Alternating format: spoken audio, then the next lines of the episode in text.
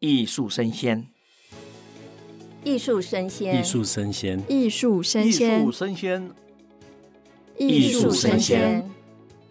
ART TAIPEI，欢迎您。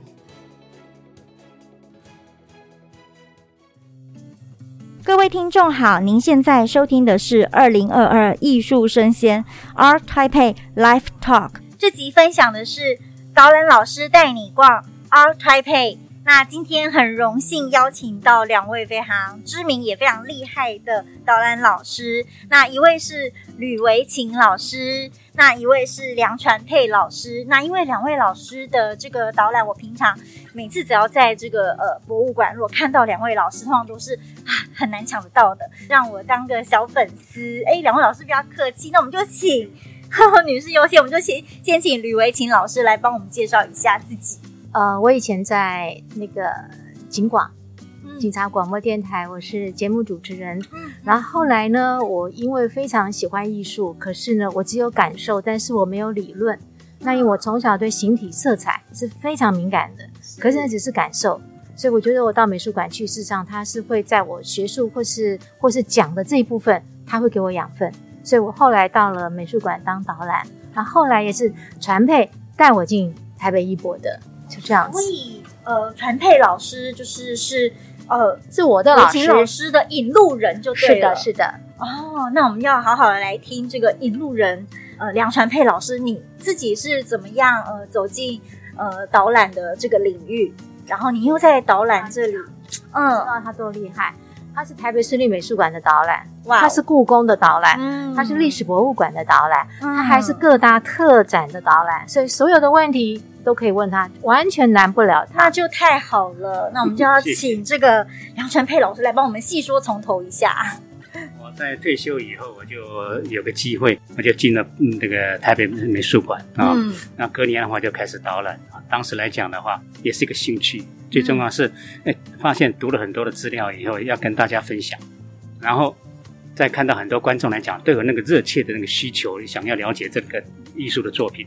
因为以前我们的我们这个时代的教育来讲的话，对这个美术教育是很欠缺的，所以我很乐意把我自己所知道的知识分享给这些这个观众，特别是那个妈妈带着小孩子来，那不知道怎么去下手啊。这是，所以我当时来讲的话，我就有一个志愿，希望把我的呃所知道的分享给大家。嗯，这是在美术，这只是我的开始的一个部分。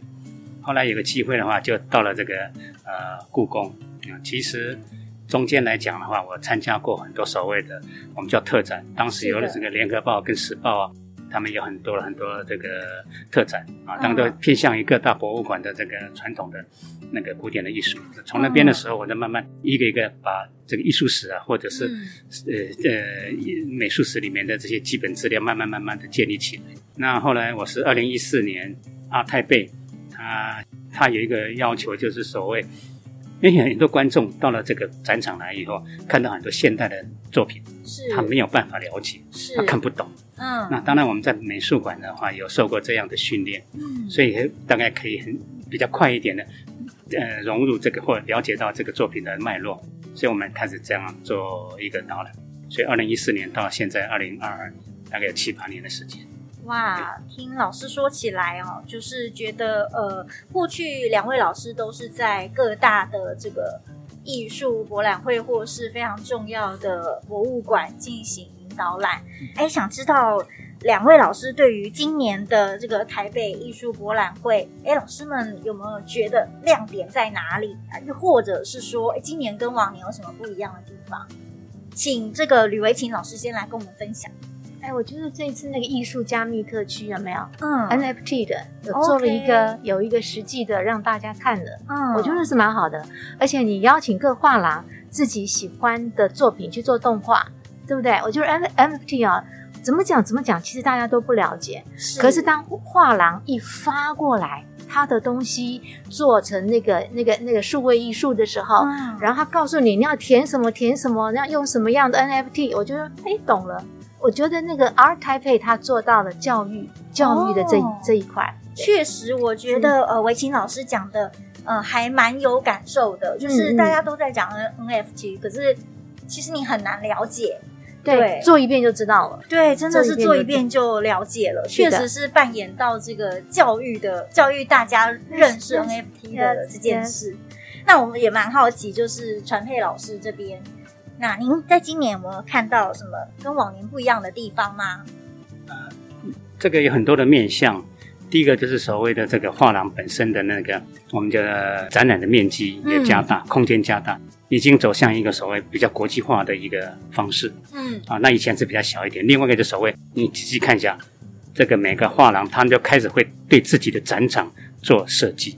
是的，这个是以前是比较比较少的，因为这个是要花成本的那个部分、哦、啊，所以你每个画廊就开始针对他老板的个性或老板的喜好，或者有他的自己的风格，所以你可以细看一下每个画廊他们的这个所谓的设计形式都不一样，嗯、都宁可愿意再做出一个更好的一个品质来。嗯、那另外一个就是所谓的刚才讲，我已经讲到这个教育的部分，其实是这几年来这个艺博都有做这样的情形。那当然，今年的话，当然更也对那个所谓的偏乡的学校来做教育。今年更多，今年大概五百多个，五百多个学生要来。所以是直接针对偏乡。也也，但台台北市也有，台北市也最早缘起的话，也是所谓的对偏乡的。所以当时来讲说，要找哪几个基金会啊，他们有照顾、嗯、长期照顾这些偏乡小学生的话，以前就会邀请他们来。那小学生对他们来讲是这个是真的是一个。一生难得很大很大的一个震惊，你进来看这么多会傻眼。但是我们教育从这边开始，同样的大学生也是一样，慢慢慢进来。所以你可以看到战场里面学生的成分比例会越来越高。所以我觉得这种是这种是这种所谓教育从小开始，然后从各个层面开始，这是一个很重要的部分。我觉得刚就是传媒老师讲的很有道理，不愧两位都是这个导览专业的导览老师出身哦。那我也蛮好奇，就是哎，像维琴老师，您在这个展场也导览了一部分的作品，那哪一些作品让你印象特别深刻？呃，我还是喜欢那个艺术家，还是能够要有一点写实的功底，写实的功底吗？对对对，不要。我可以直接说吗？不要，老师你就说吧。我觉得艺术不要流于高高级的劳作。哦，嗯、这句话也太太经典了。艺术还是要流于，你要要，你还是要有一点写实的功底，你再来变，你再来说如何当代，如何时代性。但是基本功，请你要有。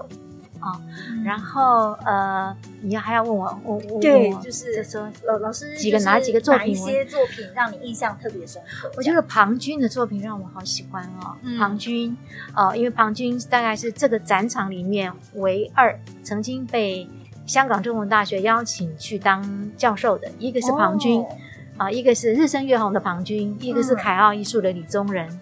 啊，那李宗仁老师因为长期在学术界，可是他这一次呢非常当代，他背景用清代的斗彩，嗯、把那些枯的原那柏树，我觉得表现的非常的好。非常我在看文稿的时候就非常的吸引我，庞军的也是非常的吸引我。然后呃，你看我都喜欢那些那个写实功底的那个叶子琪也非常吸引我，嗯、还有一个黄志正，志正。经典阿波尔画廊那两幅自证传配，等下我们去看一下，美翻了。我家我家要不是因为硫磺啊会变黑，我一定把它买回家。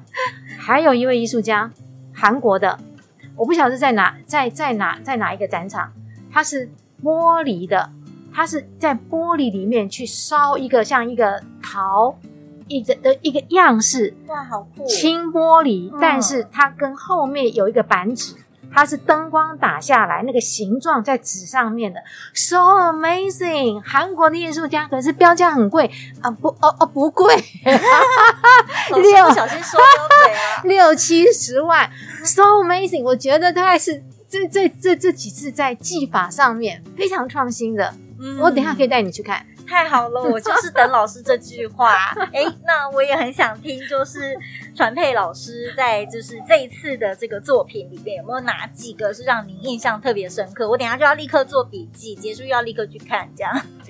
因为我们历年来大概都会做，会嗯会培训这个台师大的学生，嗯，来当导览，导览的话。对那些所谓偏乡学校的学生来做导览，他们当导览，我培我们在就是培训老师啊去教他们，所以说我每次在这个在上课来讲，一定会上到的课就是所谓的原住民哦，跟 NIT、MIT 哈，这这个部分在里面。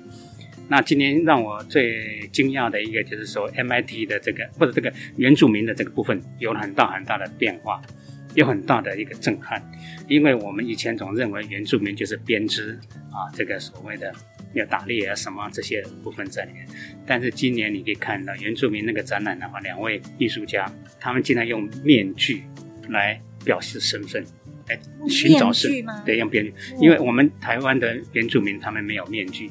他们只有情面，啊，却用面具来做，这是一个部分。第二个部分来讲，就所谓的，呃，现在原住民已经在经过这么长时间各种文化的一个所谓的冲击或者是融合都没关系，或者到都市来工作，对不对？他们到了这些以后，有的时候啊，他们有身份上的认同，嗯，然后在传统上来讲啊，是要血缘来认同，可是现在到了都市来以后。你工作环境、你的户籍、你的种种政治的因素等等，你所的认同啊，已经不再是所谓的血缘的问题，所以他们就以服装来作为表现的方式，哦，已经不再是原住民传统的那种服饰。哦，那这个是很大的，一个是面具，就是你戴了面具以后，你你就已经你的身份已经不再是自己的部分。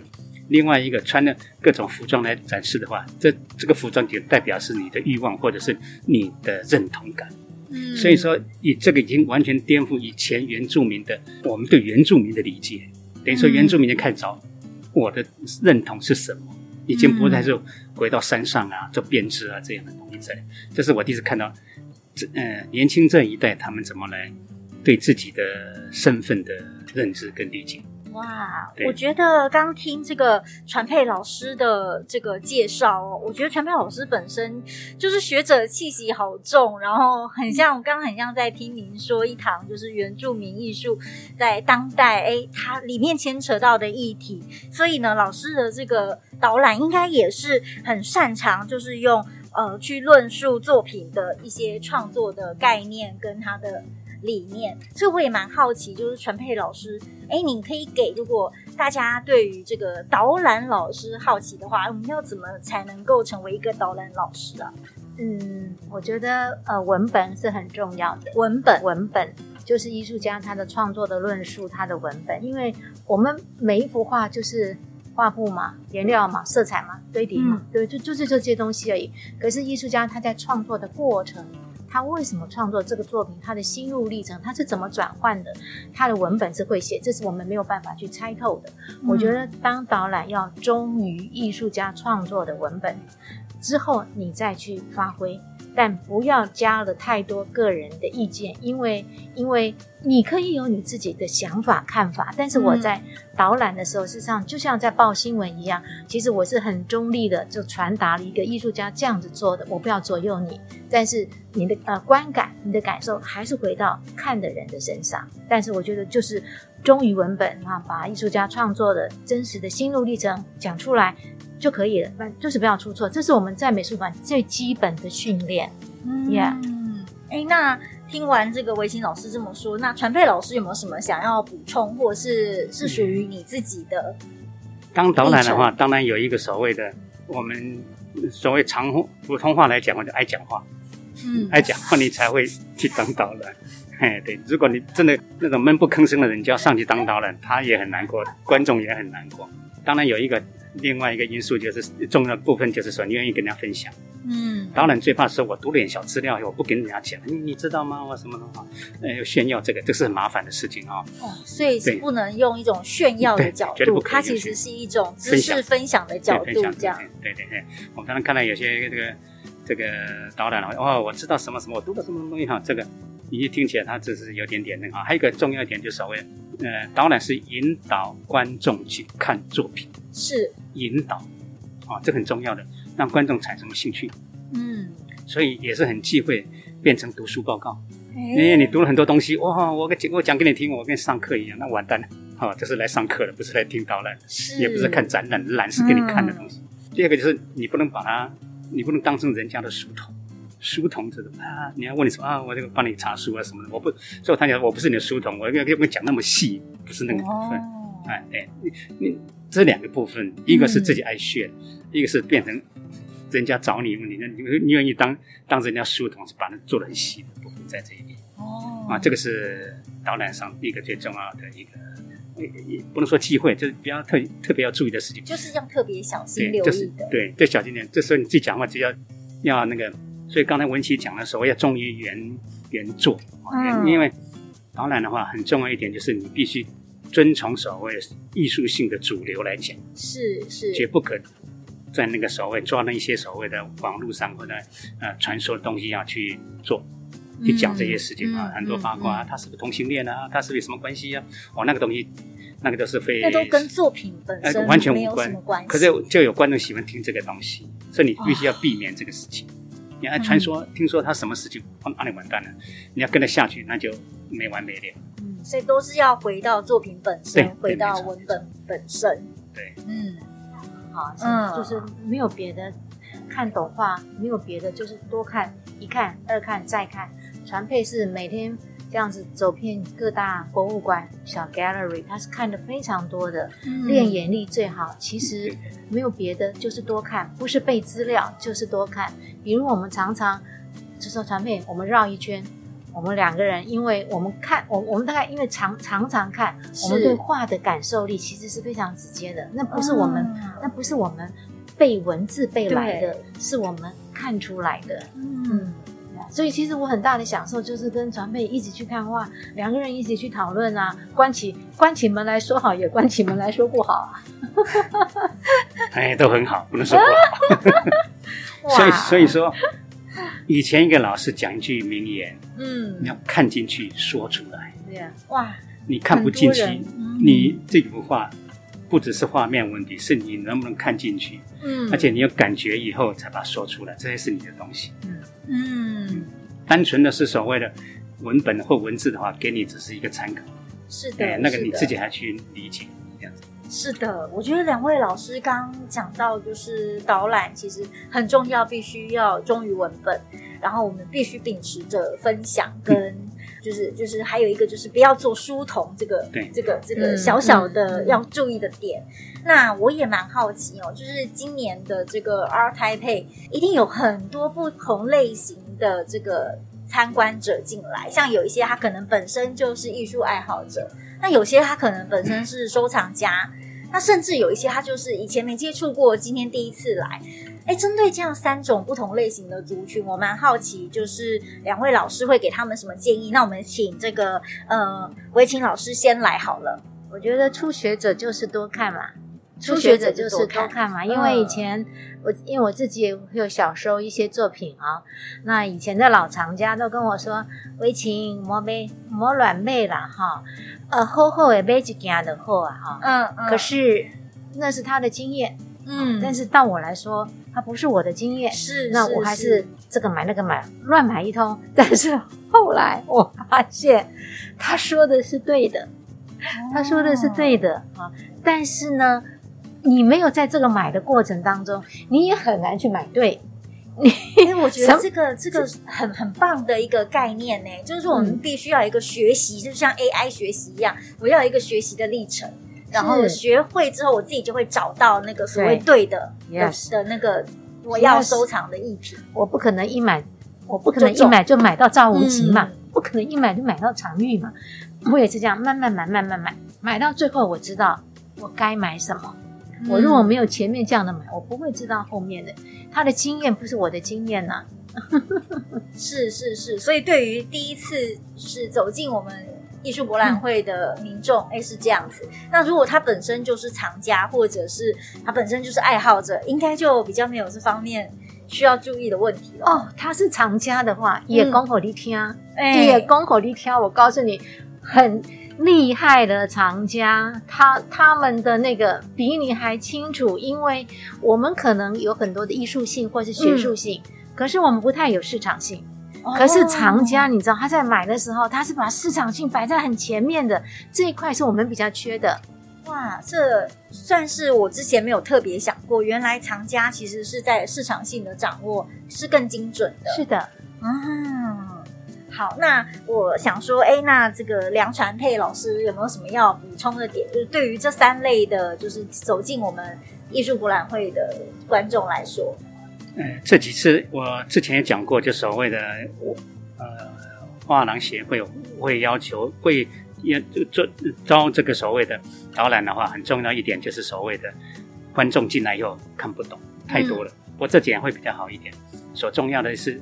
也有很有也有一些观众听完听众听完以后会问我，老师，你这个哎你我看了几件作品怎么样？也是马上就转到去去这个帮他看一下画作。但我给他两个建议，第一个就是说你先从小的作品先收集，第二个就是所谓的你再看几次，你确实这这个作品你你确实这个作品你在你脑子里会有真正喜欢，你再去下手去买啊。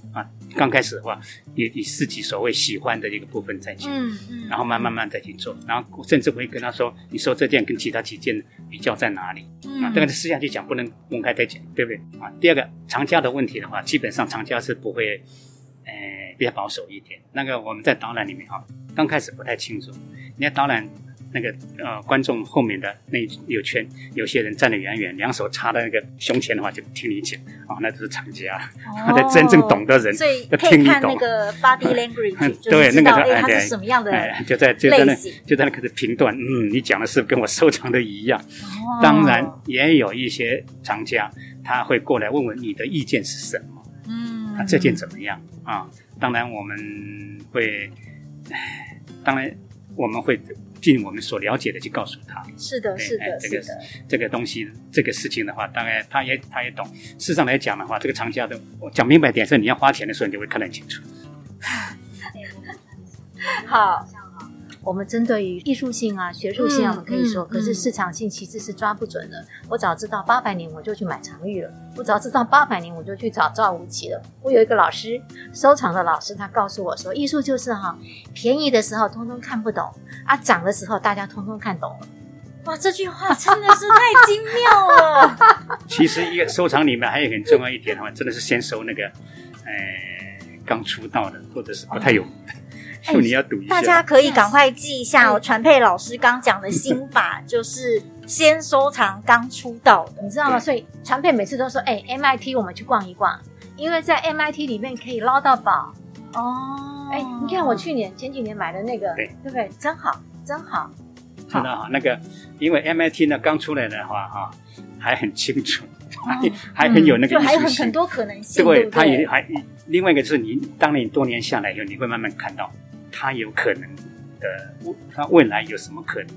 它有没有发展潜力？你会慢慢的去知道这个事情。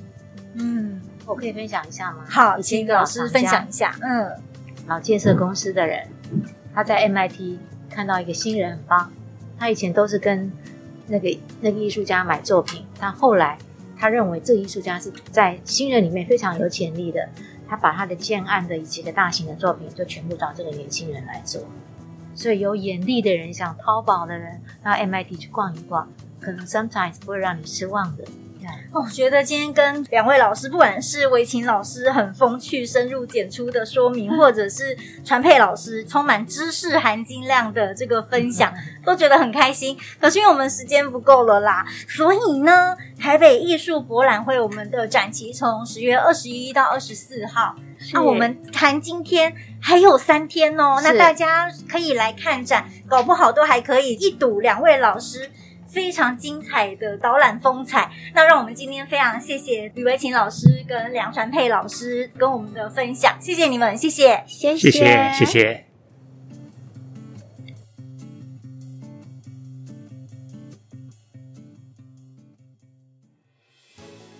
你在哪呢？我在这里。二零二二台北国际艺术博览会，二十一号到二十四号在世贸一馆，这里将是一年一度最大的艺术盛事。有一百三十八家的画廊，有五千件的精彩作品和超过四十场的精彩论述。